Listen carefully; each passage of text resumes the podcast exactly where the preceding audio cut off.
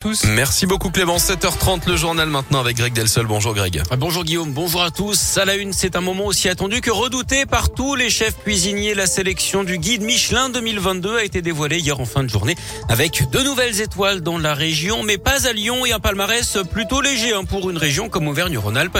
On fait le point avec vous, Léa Dupérin. Oui, et tout d'abord une grosse déception pour le restaurant de Paul Bocuse à Collonges, près de Lyon. Le restaurant ne récupère pas sa troisième étoile qu'il avait perdue en 2020 deux ans après la mort du célèbre chef lyonnais. Seuls deux restaurants obtiennent une troisième étoile cette année. Plénitude à Paris et la Ville Lamadi à Cassis. Au total, 41 restaurants ont reçu une première étoile. Trois d'entre eux se trouvent dans la région Auvergne-Rhône-Alpes.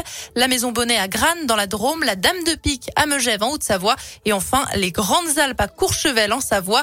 Pas d'étoile verte ou de nouvelle deuxième étoile attribuée dans la région cette année. Six restaurants ont reçu leur deuxième macaron à Paris mais aussi en Gironde et sur la Côte d'Azur. Merci pour Lyon, l'auberge de l'île Barbin, qui n'a pas rouvert depuis le mois de juin, a perdu son étoile. Pareil pour les Trois Dômes dans le deuxième arrondissement.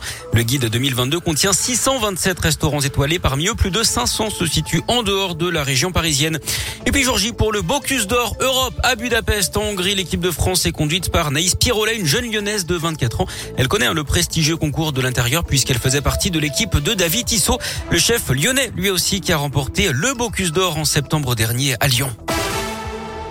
Quels sont les meilleurs lycées dans le Rhône? Les fameux indicateurs de résultats sont publiés ce matin. Ce n'est pas un classement à proprement parler, mais pour les lycées publics. Et si on prend en compte uniquement le taux de réussite au bac, Rosa Parks à Neuville-sur-Saône, Germaine Tillion à Saint-Bel et François Rabelais à Dardy sont en tête avec 100% de réussite.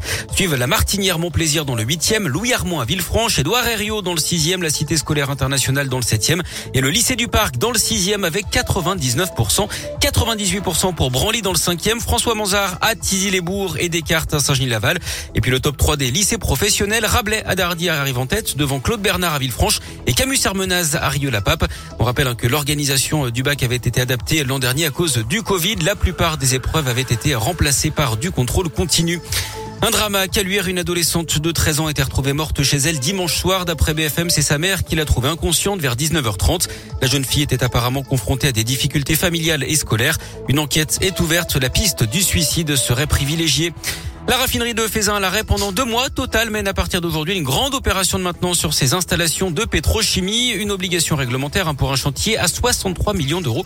La reprise complète de l'activité est annoncée pour le 26 mai. La justice n'ira pas plus loin dans l'enquête des bébés nés sans bras. Dans l'un, une plainte contre X avait été déposée par une mère de famille. Son fils, comme une dizaine d'autres enfants dans le département, était né avec une malformation au niveau du bras.